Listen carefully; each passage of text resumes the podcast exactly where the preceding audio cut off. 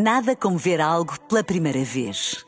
Porque às vezes, quando vemos e revemos, esquecemos-nos de como é bom descobrir o que é novo.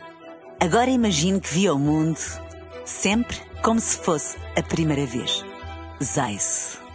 Veja como se fosse a primeira vez. PT. Para chegar ao que não se sabe, é preciso seguir por um caminho, que é o caminho da ignorância.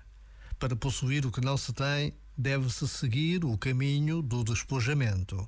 E por fim, vai-se dar, devagar, mas com segurança, à convicção certa de que o que não se sabe é mesmo a única coisa que se pode saber.